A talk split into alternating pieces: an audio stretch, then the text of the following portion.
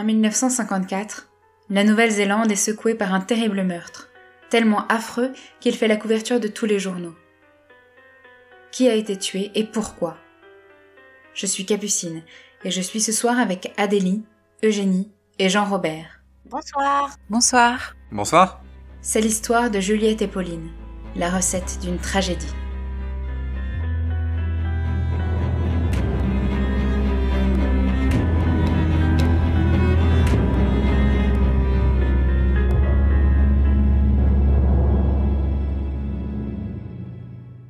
Juliette Hulme est née le 28 octobre 1938 à Londres. Elle est la fille d'Henri Hulme, un astronome, physicien nucléaire et mathématicien, très réputé dans le monde scientifique. Henri Hulme fait partie du projet Manhattan, qui est le nom de code du projet de recherche qui a produit la première bombe atomique pendant la Seconde Guerre mondiale. La mère de Juliette s'appelle Hilda. Le couple s'est rencontré en 1936 à l'université de Liverpool. Henri est très timide, calme et réservé, tandis qu'Hilda est sociable, prolixe, et aime sortir rencontrer des gens. Hilda n'est pas très maternelle, et elle n'aime pas beaucoup s'occuper de Juliette. Elle aimerait que Juliette puisse s'occuper mieux seule, et qu'elle ne réclame pas sa mère. La vie à Londres pendant la Seconde Guerre mondiale n'est pas facile, et la jeune Juliette développe un trouble de stress post-traumatique à cause des bombardements. Henri et Hilda ont un fils, le premier frère de Juliette. Ils l'appellent Jonathan. En 1944, Juliette tombe malade, peut-être à la suite des émanations et de la poussière dues au bombardement. Elle a une grosse bronchite et une pneumonie. Alors que Jonathan est encore tout bébé, Hilda se sent mal pendant la nuit et décide de partir à l'hôpital. Elle emmène avec elle Jonathan et elle part à l'hôpital avec Henri. Personne ne prévient Juliette, qui dort dans son lit. À son réveil, Juliette se retrouve seule dans la maison, et c'est un grand choc pour elle. Elle ne sait pas où est sa famille. Sa famille finit par rentrer, mais Hilda décide de rester quelque temps à l'hôpital. Elle souffre d'une dépression postpartum sévère à la suite de la naissance de Jonathan. Aussi la situation n'est-elle pas évidente chez les Hulmes à cette période, d'autant plus que Juliette n'a pas le droit d'aller rendre visite à sa mère ou de voir Jonathan. Les parents de Juliette finissent par considérer qu'il est compliqué de s'occuper d'elle alors qu'elle est malade et que Hilda ne va pas très bien. Alors Juliette est laissée à la garde de gens qu'elle ne connaît pas, à Londres. Elle est ensuite envoyée aux Bahamas chez des amis de la famille, qu'elle ne connaît pas non plus. Puis à Bay of Islands, en Nouvelle-Zélande. Henri et Hilda pensent que la chaleur pourrait permettre à leur fille d'aller mieux. En 1948, Henry se voit proposer un poste de recteur à l'université de Canterbury, en Nouvelle-Zélande. Il accepte, notamment parce que ça lui permet de rester auprès de sa fille. Le couple n'a pas une excellente réputation dans la région. Si Henri est considéré comme étant trop sauvage et trop secret, Hilda est critiquée, car elle semble se croire supérieure à la population locale. Juliette est envoyée en pension très loin de chez ses parents. Pour rentrer, elle doit prendre un train pour un trajet de six heures. Elle y est très malheureuse, et elle se réfugie dans ses pensées, où elle s'invente des amis imaginaires pour combler le manque d'affection dont elle souffre cruellement. Comme le pensionnat est loin de chez ses parents, elle ne peut pas rentrer chez elle le week-end. Elle est désespérément seule et le vit très mal. Ses parents finissent par l'autoriser à revenir chez eux. Juliette étudie ensuite dans une petite école à côté de chez ses parents. Elle y est très heureuse et elle se fait des amis. Ses professeurs remarquent qu'elle est supérieurement intelligente et ils décident de lui faire passer un test de QI. Elle obtient un résultat de 170. En raison de ses excellents résultats, elle est ensuite inscrite à la fameuse Christchurch Girls High School. Elle impressionne ses camarades de classe. Elle est belle, elle est grande, elle est blonde, et elle a un air de dédain qui ne quitte jamais son visage. Elle se fait une amie, Pauline Parker. Pauline a un an de moins qu'elle, et elle a toujours l'air grognon. C'est une petite brune aux cheveux ébouriffés. Les deux jeunes filles deviennent très amies.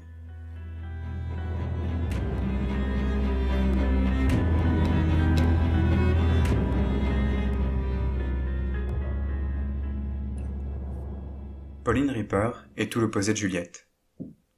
Les parents de Pauline s'appellent Bert et Honora Ripper. Bert et Honora ne sont pas des amants de toujours, comme Henri et Hilda. Bert vient d'Afrique du Sud et part ensuite s'installer en Nouvelle-Zélande. C'est là qu'il rencontre Louisa, qui travaille comme infirmière. Bert et Louisa se marient et ont deux enfants. Bert travaille comme expert comptable dans une petite entreprise. Honora, la mère de Pauline, travaille elle aussi dans cette entreprise. Les deux deviennent amis et Bert se confie à Honora. Sa femme Louisa est méchante, et ce mariage est sans amour. Honora a 14 ans de moins que Bert, et 22 ans de moins que Louisa, qui est un peu plus âgée que Bert. Elle croit à sa détresse. Elle se dit qu'il mérite mieux et est impressionnée par cet homme mûr, qui semble avoir vu le monde. Elle tombe sous le charme de Bert, et les deux décident de s'enfuir ensemble. Les deux partent s'installer dans une autre ville. Mais Bert est bientôt arrêté pour avoir abandonné sa femme et ses enfants. Finalement, Bert et Honora ont quatre enfants ensemble. Mais le premier meurt alors qu'il vient de naître. Le troisième enfant est Pauline Ripper, née le 26 mai 1938. C'est une petite fille en bonne santé, mais alors qu'elle a 5 ans, elle développe une maladie à la jambe, due à une infection. Elle est hospitalisée car sa santé est en danger et doit rester à l'hôpital pendant 8 mois. Il est question que Bert parte à la retraite, donc Honora doit trouver un moyen de gagner de l'argent la famille déménage en plein centre-ville pour louer une chambre à des voyageurs de passage afin de s'assurer un revenu régulier. Honora trouve un emploi qui la fatigue et qui ne lui permet pas d'être aussi présente qu'elle le voudrait pour ses enfants. À 42 ans, Honora a un quatrième enfant, atteint de trisomie 21, une petite fille du nom de Rosemary. C'est trop dur pour Honora de s'occuper à la fois de Rosemary, de son travail et de ses deux enfants. Aussi, elle décide de démissionner. Finalement, la famille n'arrive pas à s'occuper de Rosemary et décide de l'envoyer dans un institut spécialisé quand elle a un peu plus de 3 ans. Tous les week-ends, Honora et Bert viennent passer du temps avec leur fille à l'institut. Pauline est ensuite inscrite à l'école Christchurch Girls High School. Comme Juliette, elle ne peut pas participer aux activités sportives. Alors les deux filles se retrouvent souvent ensemble à devoir attendre que les cours d'éducation physique soient terminés. C'est comme ça que les deux filles se mettent à discuter et deviennent amies. Pauline est très impressionnée par la beauté et l'assurance de Juliette, et Juliette aime ça. Pauline est régulièrement invitée à passer du temps chez la famille de Juliette. Elle adore ça. La famille de Juliette est aisée et habite une belle maison. Et Pauline apprécie ce faste et cette simplicité, quand sa famille à elle a beaucoup de mal à joindre les deux bouts. Juliette et Pauline passent tout leur temps ensemble. Pauline est tous les jours chez Juliette et elle s'attache aussi à ses parents. Pauline se confie à Hilda, la mère de Juliette. Elle lui dit qu'elle est malheureuse chez elle, avec sa famille, qu'elle préfère rester chez eux, qu'elle se sent plus à sa place. Puis, le temps passant, les deux jeunes filles voient leur relation changer. L'admiration que vous, Pauline, pour Juliette se transforme peu à peu en obsession amoureuse. Les parents des deux filles ne s'en doutent d'abord pas, ne trouvant rien à redire à l'amitié qui unit Pauline et Juliette. Plus le temps passe, plus le duo apparaît sous la forme de meneur-suiveur, le meneur étant Juliette et le suiveur Pauline. Les deux filles ne dorment plus. Elles passent leur nuit à parler, à rire, et souffrent d'un gros manque de sommeil. Juliette a une imagination débordante, et Pauline aime ses histoires et ce qu'elle a à raconter. Les deux filles se créent un monde où elles inventent des histoires et vivent dans un fantasme. Peu à peu, Pauline se sent comme un membre à part entière de la famille Ulm beaucoup plus aisée que sa propre famille. Elle considère Juliette comme sa sœur et Henri et Hilda comme ses parents.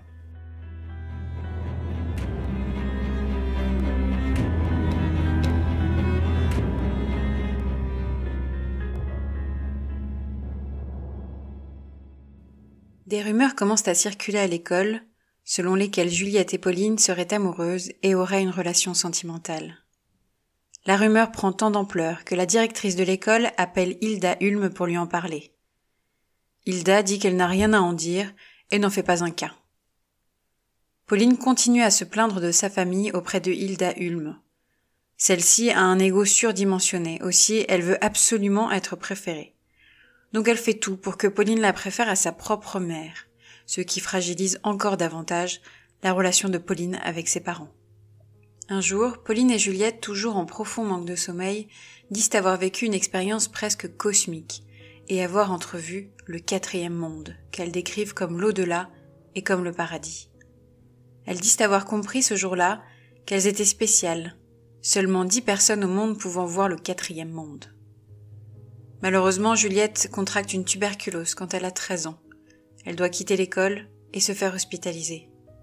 Ses parents partent en voyage au Royaume-Uni. Juliette ne voit pas sa famille pendant plus de cinq mois, ce qui est très dur pour elle, psychologiquement et moralement. Hilda ne comprend pas du tout ce qui contrarie sa fille dans cette situation. Elle est au contraire ravie d'avoir un peu de temps pour elle. Juliette ne tient le coup que grâce aux fréquentes visites de Pauline et aux lettres que cette dernière lui envoie quotidiennement. Elle occupe ses journées à écrire, elle qui est une grande littéraire, et se plonge chaque jour davantage dans l'écriture du monde imaginaire qu'elle et Pauline ont créé avec le quatrième monde. Pendant l'hospitalisation de Juliette, Pauline fait ses premières expériences sentimentales en ayant rendez-vous avec des étudiants étrangers venant du Sri Lanka. Puis Pauline entame une relation avec un des étudiants qui loge chez les parents de Pauline. Il s'appelle Nicolas. La nuit, quand tout le monde dort, il rejoint Pauline dans sa chambre. Burt, le père de Pauline, s'en rend compte et met Nicolas dehors. Très vite, Pauline décide de faire le mur pour rejoindre Nicolas avec qui, après plusieurs mois de flirt, elle perd sa virginité. Par ailleurs, les Hulme rentrent de leur voyage au Royaume-Uni après cinq mois et sont déçus et surpris de voir que Juliette est distante avec eux. Juliette n'est pas totalement rétablie, mais les médecins considèrent que ses parents peuvent prendre le relais et s'occuper d'elle chez eux. Pauline est folle de joie que son amie Juliette revienne chez elle. Les deux filles avancent dans l'écriture de leur quatrième monde. Elles ont chacune décidé de changer de nom. Juliette se fait désormais appeler Déborah et Pauline Gina. Elles demandent à leur famille de les appeler comme ça. Malgré cette entente et cette amitié retrouvée, Pauline décide de cacher à Juliette qu'elle a perdu sa virginité avec Nicolas. Par ailleurs, elle met un terme à sa relation avec lui pour pouvoir passer tout son temps libre avec Juliette.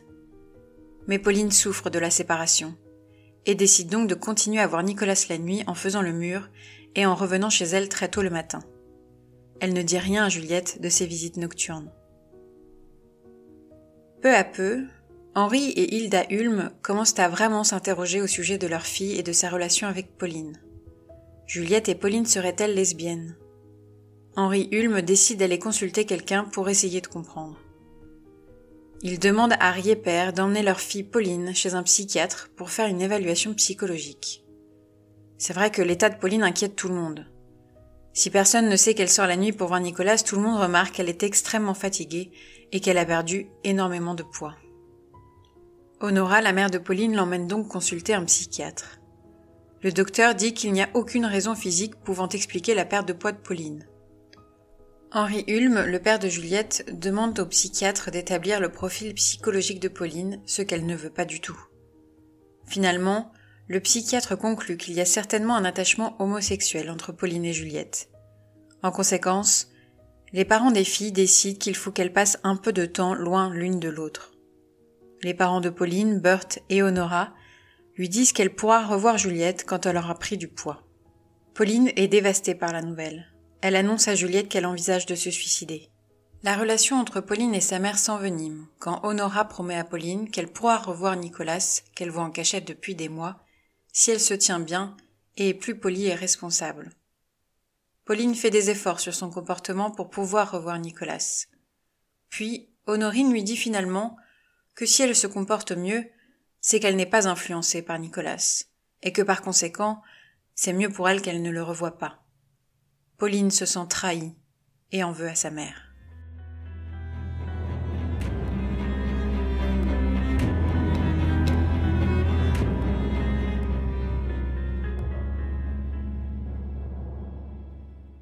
Juliette et Pauline n'ont donc plus le droit de se voir et sont toutes les deux malheureuses car complètement isolées.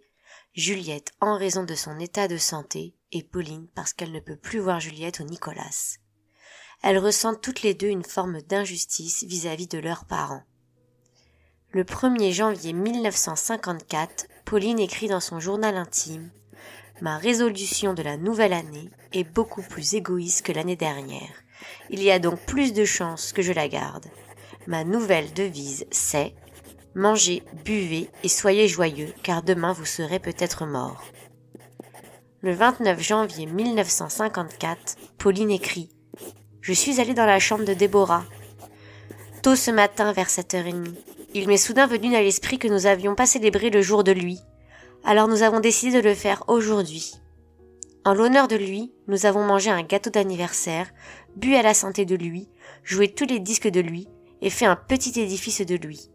Nous avons transféré le sien au Dieu maintenant.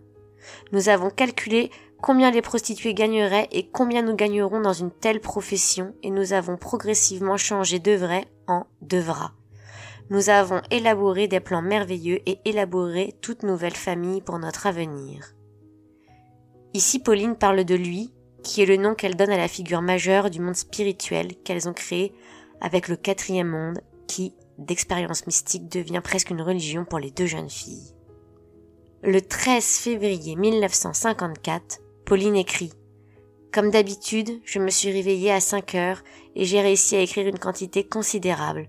Je me sentais déprimée à la pensée de la journée. Il semblait qu'il n'y avait aucune possibilité pour ma mère de céder et de me permettre de sortir à Ilam. Cet après-midi, ma mère m'a dit que je ne pouvais plus sortir à Ilam avant de peser 50 kilos et d'être joyeuse. Et comme je ne pèse que 44 kilos maintenant, il y a peu d'espoir. Je ne peux m'empêcher de penser qu'elle a fait pareil au sujet de Nicolas. Elle a dit que je ne pouvais plus le revoir jusqu'à ce que mon comportement s'améliore, et quand cela s'est produit, elle a conclu que c'était parce que je n'étais pas sous son influence. Elle est tellement déraisonnable. Je l'ai également entendu faire des remarques insultantes au sujet de Madame Hulme cet après-midi. J'étais livide. Je suis très contente parce que les Hulme compatissent avec moi et c'est agréable de sentir que les adultes réalisent comment est ma mère. Le docteur Hulme va faire quelque chose, je pense. Pourquoi ma mère ne pourrait-elle pas mourir? Des dizaines de personnes meurent tout le temps, des milliers. Alors pourquoi pas ma mère et mon père aussi? La vie est très dure. Ilam désigne la maison des Hulmes. Quelques semaines plus tard, les filles ont pris une décision. Elles vont partir à Hollywood, épouser une star de cinéma et adapter leur écrit en film. À peu près à la même période, Pauline décide de rompre avec Nicolas. Au milieu du mois de mars 1954, les parents de Juliette ainsi que les parents de Pauline sont fatigués de devoir toujours essayer de séparer leurs filles dans la mesure où elles finissent toujours par se retrouver. Ils lèvent donc l'interdiction et Pauline et Juliette peuvent de nouveau passer du temps ensemble. À peu près à cette période, Honora Riper, la mère de Pauline, en a assez de l'attitude déplorable de sa fille et lui annonce qu'elle a décidé de ne plus se donner de mal pour que sa fille aille à l'école et qu'elle a donc décidé de l'en retirer. Cette nouvelle fait très plaisir à Pauline. La relation entre Pauline et Juliette s'intensifie. En secret, elles prennent des bains ensemble et dorment ensemble. Elles cachent des édredons sous leurs draps pour simuler leur présence et dorment ensemble ailleurs ou dans le lit l'une de l'autre. Elles passent leur nuit à discuter, puis elles dorment une heure ou deux, ce qui fait qu'elles sont de nouveau très fatiguées.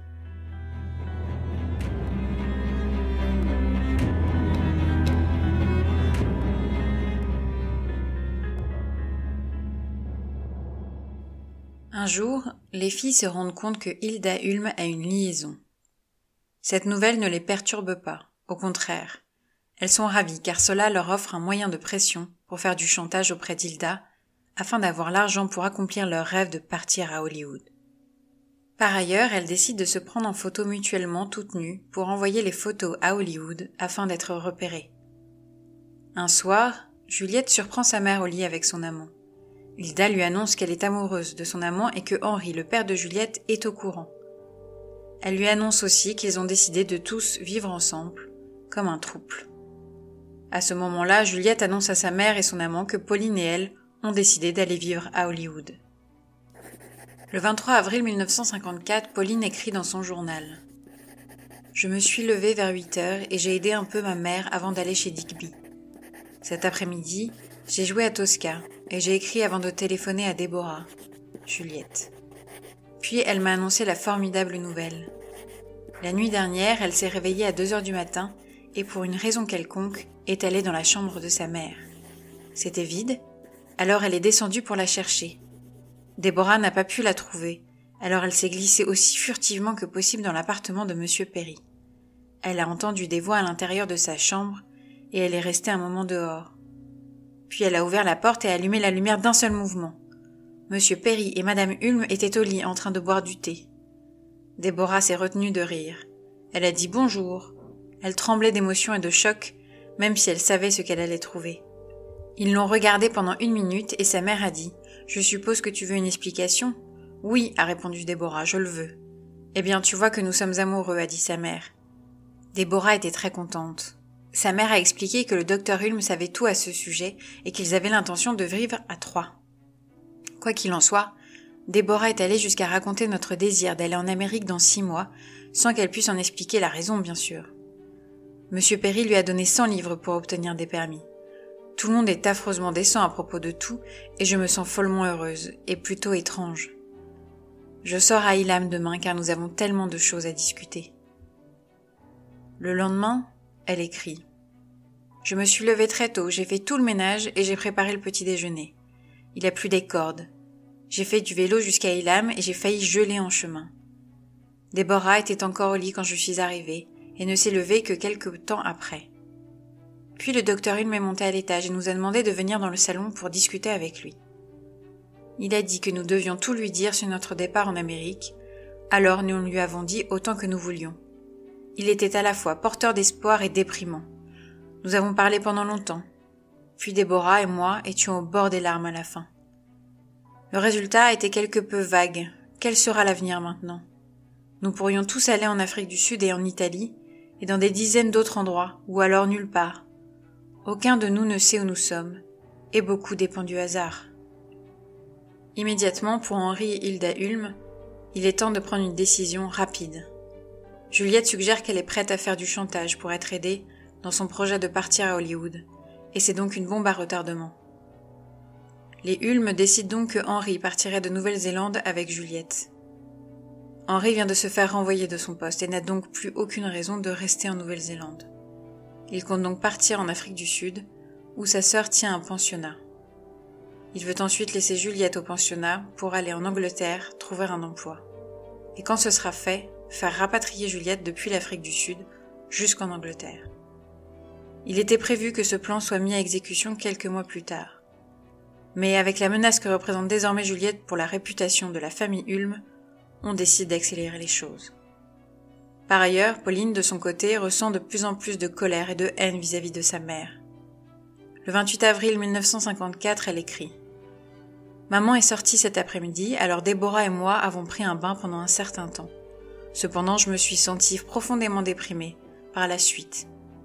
Et j'ai même envisagé très sérieusement de me suicider. La vie semblait tellement ne pas valoir la vie, et la mort était une issue si facile. La colère contre ma mère bouillonnait en moi, car c'est elle qui est l'un des principaux obstacles sur mon chemin. Soudain, un moyen de me débarrasser de cet obstacle me vint à l'esprit. Si elle mourait. J'ai passé la soirée à écrire, et j'ai réussi à finir mon chapitre. Le lendemain, elle écrit. Je n'ai pas parlé à Déborah de mon plan pour supprimer ma mère. Je n'ai pas encore de plan particulier. J'essaye de penser à un moyen. Je ne veux pas me causer trop de soucis, mais je veux que ça semble être soit une mort naturelle, soit une mort accidentelle. Pauline informe Juliette de ses envies de meurtre. Et Juliette n'est pas particulièrement choquée.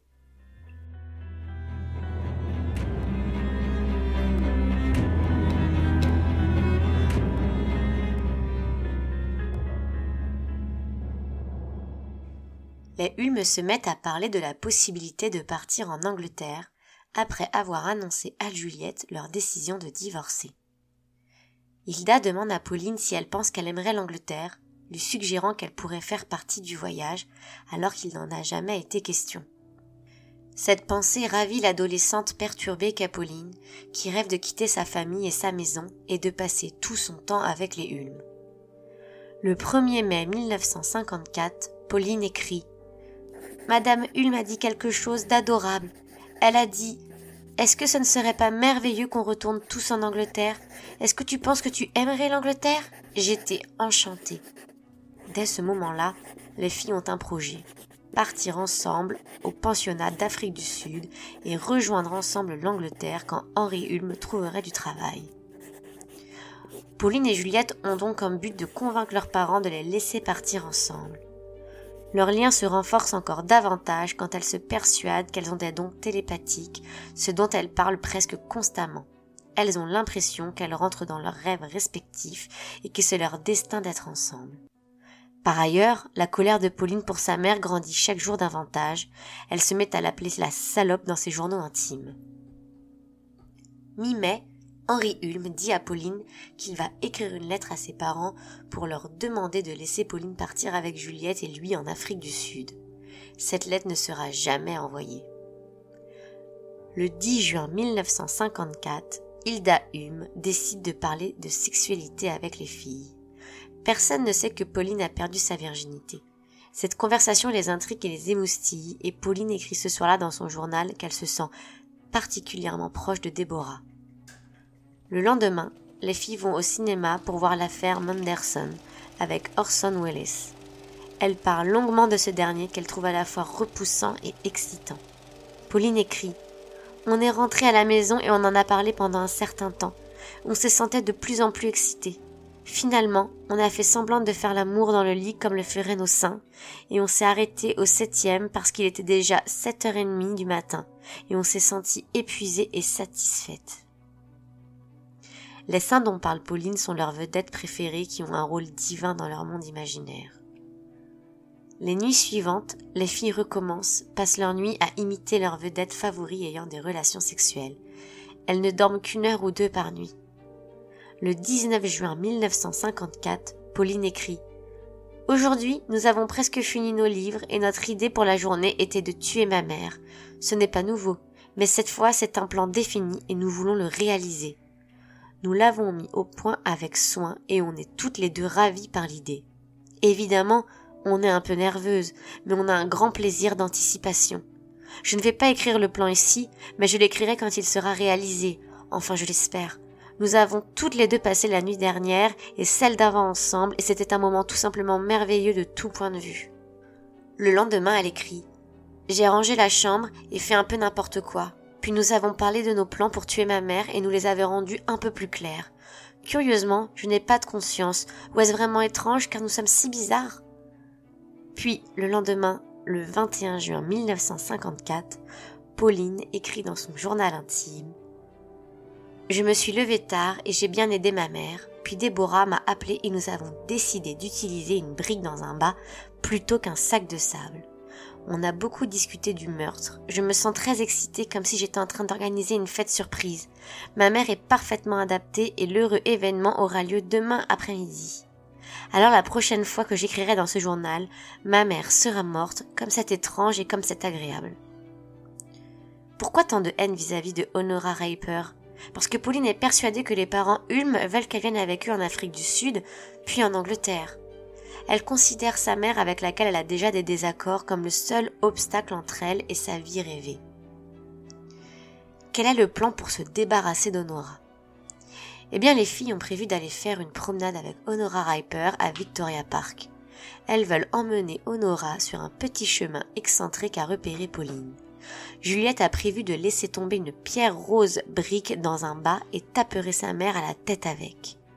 Honora tomberait et les filles diraient que c'était une chute accidentelle et n'auraient aucun problème. Au pire, elles sont mineures et elles se disent qu'elles ne risquent pas grand-chose. De leur côté, Honora et Bert trouvent Pauline plus gentille et se disent qu'il est peut-être enfin possible d'avoir une relation avec elle. Ils se trompent lourdement.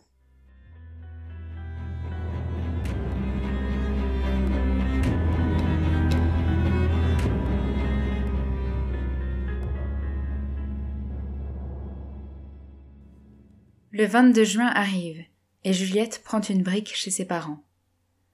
Elle est ensuite déposée chez les Reapers, et tous déjeunent ensemble. Ensuite, Juliette, Pauline et Honora partent en direction du parc. Tout le monde est joyeux. Sur le chemin, elles s'arrêtent dans un café, et la gérante témoigne de la bonne humeur du petit groupe. Puis elles arrivent au parc, et tout se passe exactement comme prévu. Enfin, pas tout à fait. Les filles avaient envisagé qu'Honora mourrait après un seul coup, mais ça ne s'est pas passé comme ça. Honora a essayé de se relever, à plusieurs reprises, mais les filles l'ont bloquée au sol. Et Juliette a fini par prendre la brique des mains de Pauline et a asséné plusieurs coups à Honora. Honora meurt finalement après plus d'une vingtaine de coups de briques à la tête. Après cela, les filles courent au café d'où elles venaient, qui se trouve à côté du parc. Elles sont couvertes de sang, en particulier Pauline qui en a sur ses vêtements, ses mains et son visage. Elles ont l'air en état de choc et disent Maman est morte, elle a eu un accident. La patronne appelle son mari, qui trouve louche que les filles soient à ce point couvertes de sang. Les filles demandent à la patronne si elles peuvent se nettoyer. La patronne les emmène à la salle de bain et les laisse se nettoyer. Pendant ce temps, le mari appelle une ambulance. Le mari appelle ensuite les parents des filles, mais Henri Hulme est le seul à répondre. Ils se mettent en route pour venir les récupérer. Quand la patronne demande aux filles ce qui s'est passé, Juliette est incapable de parler. Pauline dit calmement que sa mère a perdu l'équilibre et est tombée sur des pierres. Elle dit qu'elle est tombée et que sa tête a heurté les pierres à plusieurs reprises. Ensuite, elle dit que Juliette et elle ont essayé de ramener Honora au café, mais qu'elle était trop lourde et qu'elles l'ont laissée tomber. Le mari de la patronne part dans le parc avec un ami et retrouve le corps d'Honora allongé sur le dos. Immédiatement, il trouve que la scène ne correspond pas à la description de Pauline. Il n'y a qu'une seule pierre couverte de sang, et c'est une brique, à quelques mètres de la tête d'Honora. Il envisage donc la piste criminelle et décide d'appeler la police. Henri arrive et récupère les filles avant l'arrivée de la police. Les filles sont ensuite lavées méticuleusement par Hilda, et l'amant d'Hilda décide de laver leur manteau couvert de sang pour qu'elles ne puissent pas être traumatisées en revoyant tout ce sang. À ce moment-là, Personne n'envisage la réalité. Pauline et Juliette viennent de commettre l'irréparable. Ce sont des meurtrières. La police arrive sur les lieux du crime, et très vite, les officiers sont catégoriques. Il ne s'agit pas d'un accident, mais bien d'un crime. La police décide donc d'aller chez les Hulme pour interroger les filles avec l'accord de leurs parents. Henri Hulme est toujours un homme important, aussi la police décide d'appeler pour prévenir de leur arrivée. Hilda se précipite dans la chambre où dorment les filles, endormies par un somnifère. Elle décide de regarder les affaires de Juliette. Elle se dit qu'il est possible que Juliette ait un journal intime. C'est bien le cas. Elle lit les dernières pages et comprend ce qui s'est passé. Elle veut protéger sa fille. Personne ne doit lire ce journal jamais. Elle le cache. Les parents réveillent ensuite les filles. Elles sont séparées et préparées en vue de leur entretien avec la police. L'amant d'Hilda est avec Pauline et Hilda est avec Juliette. Pauline maintient sa version. Sa mère s'est pris les pieds dans une branche et est tombée, se tapant la tête à plusieurs reprises. L'amant ne comprend pas comment quelqu'un peut se taper la tête à plusieurs reprises sur une seule et même pierre. Il ne croit pas du tout à la version de Pauline. Il en informe Hilda et Henri.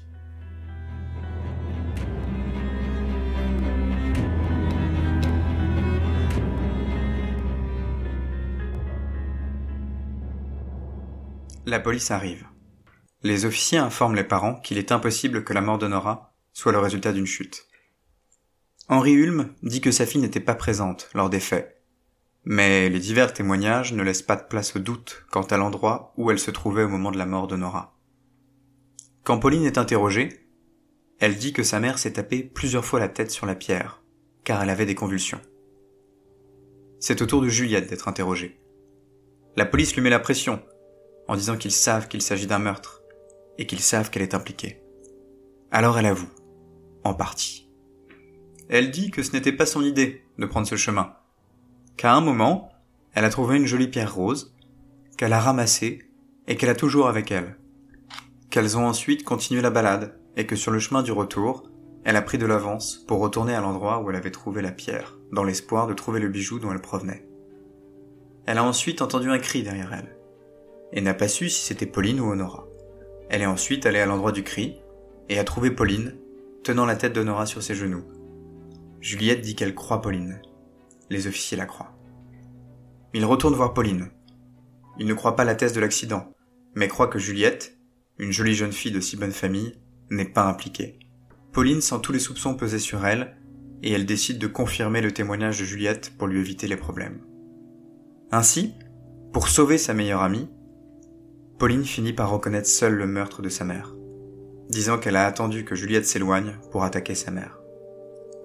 Burt va ensuite voir la police et leur apprend que Honora et lui n'étaient pas mariés, contrairement à ce que tout le monde pensait, y compris Pauline.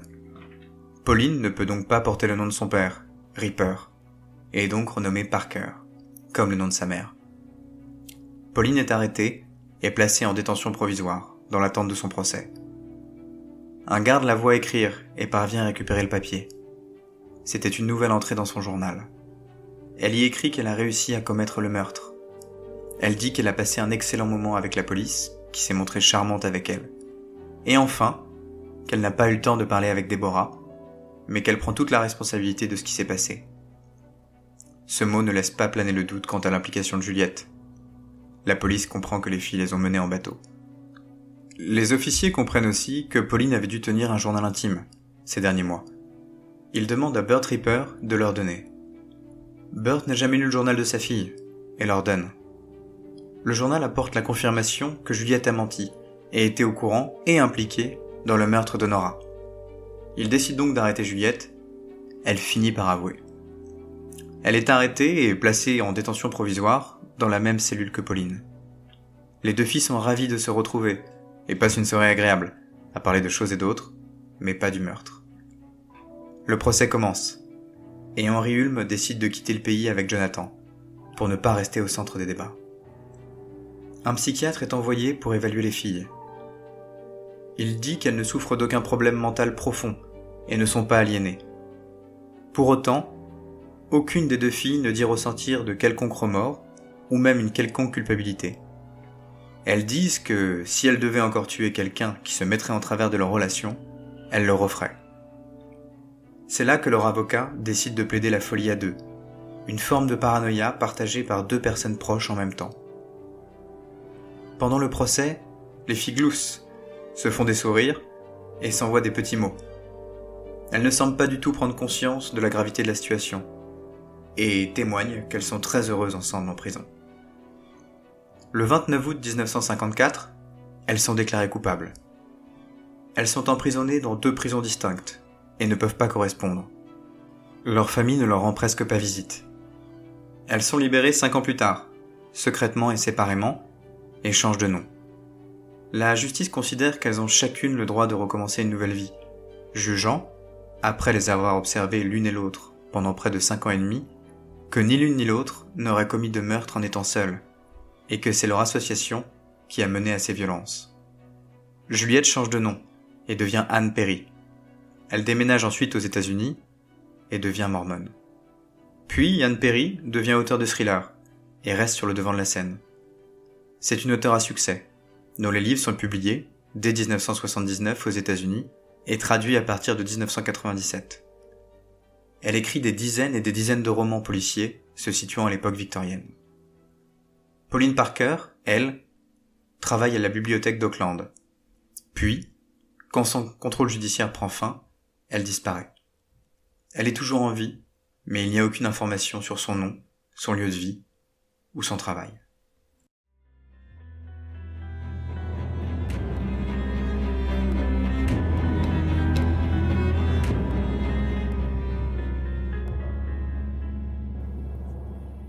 Alors aujourd'hui, j'ai décidé de vous parler du film euh, Créature céleste de Peter Jackson qui est sorti en 1994.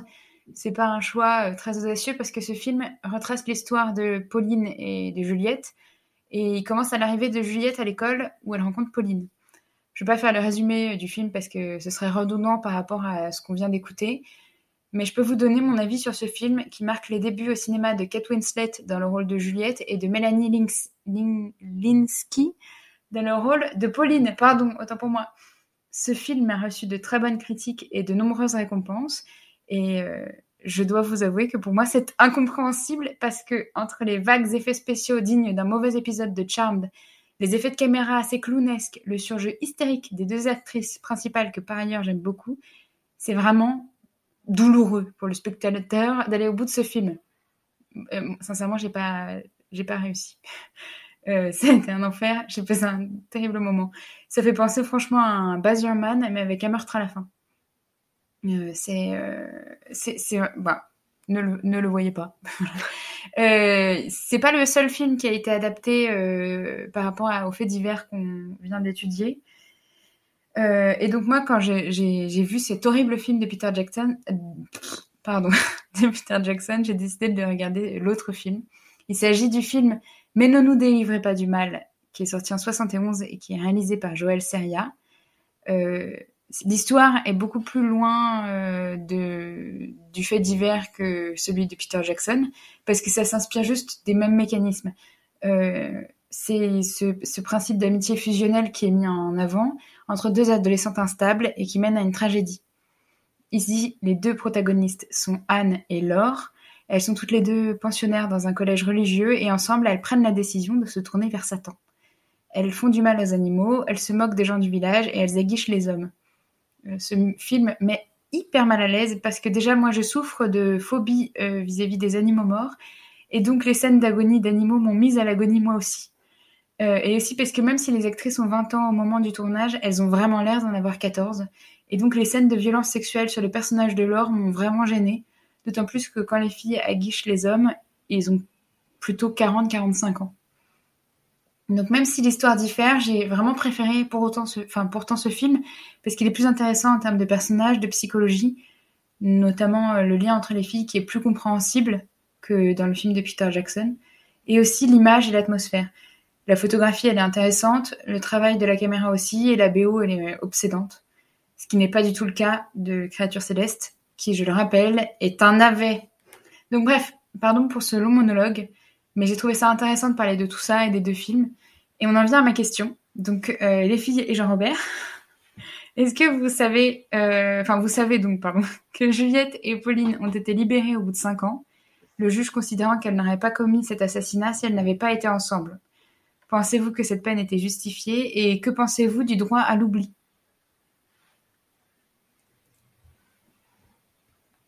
Mm -hmm. Mm -hmm. Mm -hmm. Bah, euh... le droit à l'oubli. Pardon, non, vas-y, je t'en prie, Eugénie, je t'écoute.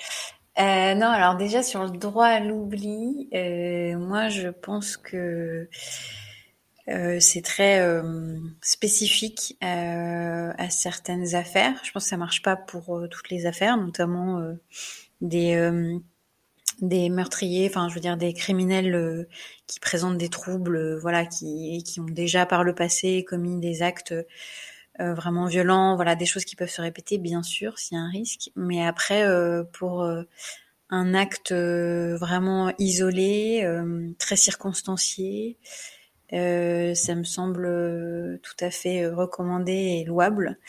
et d'ailleurs, la preuve en est qu'a priori, elles s'en sont pas trop mal sorties. En tout cas, elles ont retrouvé une vie respectable et, et peut-être un équilibre.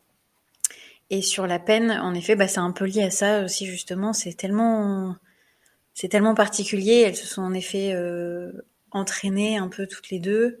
Elles se sont montées quelque chose. Elles se sont créées un univers complet. Euh, voilà. Après, c'est quand même peu comme sentence, je trouve. Mais, euh, mais, mais je comprends la, je comprends la logique qui est très particulière et qui fait que c'est une affaire euh, assez dingue et euh, justement qui est très bien choisie parce qu'elle ressemble à aucune autre et, euh, et, souvent, on a affaire à un, un couple, un, un, un, double meurtrier, mais il y en a toujours un qui est plus responsable que l'autre. Là, elles se sont bien entraînées toutes les deux, en effet, je trouve. Donc, euh, Moi, je trouve quand même que, que Juliette, elle est, elle est, elle est dominante. Elle est meneuse, ouais. Mm. Oui, mais la haine, enfin, en tout cas, la haine. Euh, la haine euh, contre, enfin, la, la, je veux dire, la victime était quand même euh, était quand même, enfin la haine était partagée euh, et surtout euh, oui, issue de, de, Pauline, non? Oui, c'est vrai. C'était pour accéder, pour que Pauline accède à, à son rêve aussi. Euh, enfin, ce qu'elle pensait être un obstacle à son rêve, euh, voilà, c'était c'était pour servir euh, soi-disant Pauline, je crois. -hmm. D'accord. Et Adélie, tu n'as rien à dire? Bah en fait j'écoute et bah, c'est vrai que je suis assez d'accord. Cette histoire elle est quand même incroyable. On dirait un peu une histoire de film, je trouve. On dirait pas une histoire réelle, surtout avec le contexte de l'époque. Euh, ben, moi, je trouve que par rapport au, droit à l'oubli, tout ça, en vrai, je trouve qu'elle s'en... En fait, dans tous les cas, je trouve qu'elle s'en sort vraiment pas trop mal. Après, euh, attends, laisse-moi... Combien de temps elles ont pris de prison déjà? Parce que je me rappelle. Cinq ans. Ouais, c'est vrai que c'est rien du tout, quoi. Bah, cinq ans plus tard, elles sont libérées. Ouais. Bah, c'est vrai que c'est peu quand même. ouais, puis c'est quand même étonnant. Je suis d'accord que euh. la peine. Non, non, je suis d'accord que la peine. Euh, non, non, non, c'est moi. Je suis d'accord que la peine, en vrai, elle soit, elle soit vraiment si peu. Après, euh, pour la suite, je trouve que voilà, elles ont quand même eu le droit de changer de prénom, tout ça, donc. Je trouve que pour la suite, elles s'en sortent pas trop mal. Mais la peine, en tout cas, c'est vrai que c'est étonnant qu'elles aient pris aussi peu, il y a vraiment préméditation, tout ça, donc c'est vrai que je comprends pas trop. Après, il y a le contexte de l'époque aussi, attention. Non, vous pensez que ça joue?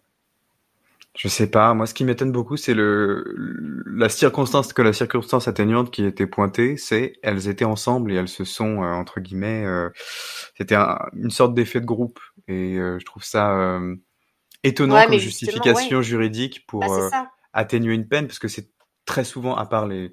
Il y a plein, il y a plein d'affaires où. Pour moi, quoi. Mm. Ouais. Il y a plein d'affaires où tu as des criminels isolés, mais il y a souvent des effets de groupe, de, de, de, d'embrigadement, de, de, personnes qui suivent, en effet, comme le disait Eugénie. Et euh, un meurtre reste un meurtre. Enfin, si l'un de nos proches était victime d'un meurtre et que la justification pour une peine euh, écourtée était euh, non, mais elles étaient deux. Euh, je trouve ça un peu compliqué. Euh, enfin, moi, j'aurais du mal à, l'accepter en tant que mais tu, tu penses que si ça arriverait maintenant, tu penses que si ça arriverait maintenant, elle prendrait cinq ans? Je suis pas sûre. J'en ai aucune idée. C'est une, une, très bonne question et tu parlais du contexte euh, temporel. Moi, je pense que, je, pense que j'arrive pas à savoir en quoi ça joue, mais peut-être que ça joue. En bah, effet. J'ai tendance à penser que plus le temps passe, plus la justice est, est légère un peu sur le. Ouais, je suis d'accord. Mm. les peines. Donc, euh, moi, je pense que si ça arrivait maintenant, euh, au contraire, elles auraient peut-être encore moins, mais ça me semble insupportable. Non. Bah, je pense pas que. Ça serait, ça serait arrivé aux États-Unis, franchement, je pense pas. Hein. Je pense que ah non, aux États-Unis, elles auraient eu perpétuité. Mm. Mais tu as, vraiment raison, euh, Jean-Robert. Euh, c'est vrai que on se met pas forcément tout le temps à la place de la famille des victimes. et la victime, sachant qu'en plus c'est un peu la même famille. Enfin, c'est vrai que c'est terrible quand même, cinq ans. Euh, ouais. On parle, d'un massacre à coups de pierre. En fait, je pense qu'ils ont, ils ont considéré qu'elles n'étaient pas dangereuses. En fait, la, durée des peines, elle, compte, elle prend en compte la dangerosité des individus. Oui, c'est vrai. Mais euh... enfin bon, si à chaque fois elles sont pas contentes et on va à l'entrave de leur liberté, elles tuent la personne. J'ai envie de te dire. Euh. C'est un bon point. Je suis d'accord avec ça. Après, je pense que euh, la justice, euh, c'est pas du tout la même en, Nouvelle-Zélande et tout ça, mais non, mais, bien sûr. Mais que eux, ils doivent pas considérer qu'une peine de prison c'est une punition et ça doit juste être une réhabilitation. Hmm. Et, et voilà. En tout cas, en tout cas, elles ont pas fait de mal. Ouais, je dirais après, en tout cas, elles ont parfait, elles en ont, elles ont parfait de mal euh, par la suite, hein, de toute façon. Euh. Mais je, moi, je trouve ça. En fait, il y a un truc qui me, dégoûte un peu, c'est ça, c'est que euh, je trouve ça un peu. Enfin, je trouve ça un peu déplacé d'avoir une vie publique mm. en étant écrivain à succès et en sortant des livres, en, en, ayant une vie un peu chouette et tout, quand on a quand même tuer quelqu'un euh, à coup de pierre, quoi. Enfin, je... Moi, je trouve que on devrait avoir. Enfin, c'est pas impossible de mettre en place, mais on doit avoir une vie nulle. parce que l'autre, elle a quand même une, bonne vie nulle, euh, où elle fait rien, elle est toute seule, et puis elle, est, elle a l'air euh, d'une vieille folle recluse, en fait. Et je trouve que ça, c'est plus acceptable, mais bon, après. Ouais, c'est peut-être la jeunesse euh, des, euh, de ces jeunes filles qui a, qui a mm. primé dans la, dans la peine en se disant euh, si jeune, avoir une, vie, une vie enfermée pour une, une grosse, grosse, grosse erreur, un meurtre. Peut-être que peut-être qu'il y a eu une clémence à ce niveau-là. C'était prémédité. C'était tout à fait prémédité. Non, moi je suis d'accord, hein, mais je serais proche, parent de la de la mère, je n'accepterais pas cette ah peine et je la trouverais d'une injustice folle. Mais mais j'essaie de comprendre ce qui les a poussés à à les libérer aussitôt. Mm, Et pour le droit à l'oubli, c'est une vaste question hein, et qui, euh, qui dans d'autres domaines euh, commence à être euh, à être légiféré. Et pour moi, moi, je pense que le droit à l'oubli, ça n'existe pas, qu'on peut essayer de. Non, bah peut, on Surtout peut essayer maintenant, de- avec ouais. les moyens de communication qu'on a, le moindre truc, on est au courant de tout. Hein. Limite, à fait. euh, l'autre, il a la diarrhée en prison, on va le savoir. Non, mais j'exagère. Tout est indélébile, t'as tout à fait raison. Donc pour moi, ça n'existe pas. C'est illusoire le droit à l'oubli. C'est Bah, compliqué. moi, je, je crois au droit à l'oubli. Pas, le- mais j'arrête pas de. Bah ouais. J'arrive pas à parler aujourd'hui. Je sais pas ce qui se passe. Je suis désolée. J'ai beaucoup. euh, J'arrive pas. Pas, pas mes mots non plus. Mais le non, droit à tout va. Je voulais dire de toute façon, le droit à l'oubli. Bah, le droit à l'oubli, je trouve que ça, ça va. Par exemple, quand on a fait une sextape. Et Bah, qu'on ah bah, fait mal à d'accord, personne. hein, bien sûr. Mais c'est pas euh, pour quand on a tué quelqu'un. Je pense que quand Je on a tué que- quelqu'un, on doit le porter comme une Ouais, marque c'est ça. toute sa vie. Tu vois, si Marc Dutroux, il décide de devenir professeur des écoles, je suis désolée, les parents, ils sont censés être au courant, quoi. Non, mais il y a un moment. non, mais sérieux. Non mais t'as raison. Mais ça, ça n'arrivera jamais. On peut mettre en place un système de Ne tatouage. jamais dire jamais, voilà. Ouais. Mais c'est vrai qu'on en avait bon. parlé aussi dans Ken et Barbie Killers, là, Oui, euh, c'est avec vrai. machin. Bah qui oui, après avec. euh, participait aux activités scolaires bah de son ouais. fils euh, dans l'école, alors qu'elle avait euh, euh, torturé euh, des, des ados. C'est pour ça que réfléchi- réfléchissez bien avant d'agir, avant de faire quoi que ce soit de violent ou de, de, de terriblement. Ah, euh, zut. Avant vos meurtres, réfléchissez Voilà. bien. Avant Voilà. vos meurtres, réfléchissez bien. ce, Ça va ce vous sera poursuivre. notre conseil. Le droit, le droit à l'oubli, il est. Non, c'est pas facile. Bon, bah, on- on- en tout cas, on était content de faire cet épisode. J'ai- j'ai- C'est moi qui ai choisi, c'est mon épisode. Et je, j'en suis dire, je Moi, dois dire que je suis très contente du Je, conna- je, je connaissais pas du tout l'histoire et euh, c'est assez incroyable cette relation. Et en plus, euh, tous les films et euh, voilà, comme tu dis, bon, alors, comme tu dis que c'était un navet, mais il y a d'autres films là qui ont inspiré justement d'autres réalisateurs et c'est incroyable. C'est une histoire qui est dingue. Comme j'ai dit, on dirait un, voilà, un roman euh, tellement ça peut paraître. euh. Donc merci Capucine de nous avoir fait découvrir ça me cette fait histoire. super Merci plaisir. beaucoup, ouais. Ouais, C'était super, Merci. merci Capucine. Euh, on se retrouve dans 15 jours. Euh, et puis, euh, d'ici là, euh, passez un, un bon moment. Une bonne soirée, une bonne semaine à venir. euh, c'est ça. Et Eugénie, tu as ton épisode la prochaine fois, c'est quoi quand même euh, Tu peux nous en dire un peu plus? Mais en fait, on sait encore? pas encore si c'est l'épisode de sait Génie ou l'épisode de... Ah, de Jean Robert. de Jean Robert. Ah oui, c'est vrai. Ouais, Ah, Jean désolée, Robert, bah t'as intérêt de nous bluffer pour ton premier épisode. J'ai une pression énorme. Ouais. Bon bah mystère, et bah à dans deux semaines et vous verrez bien. Oui. alors. Merci beaucoup. Bonne soirée. semaines, bisous. Bonne Bonne soirée. soirée. Et merci encore à Evan. Le Ouais. et Noémie Dourneau pour notre super musique.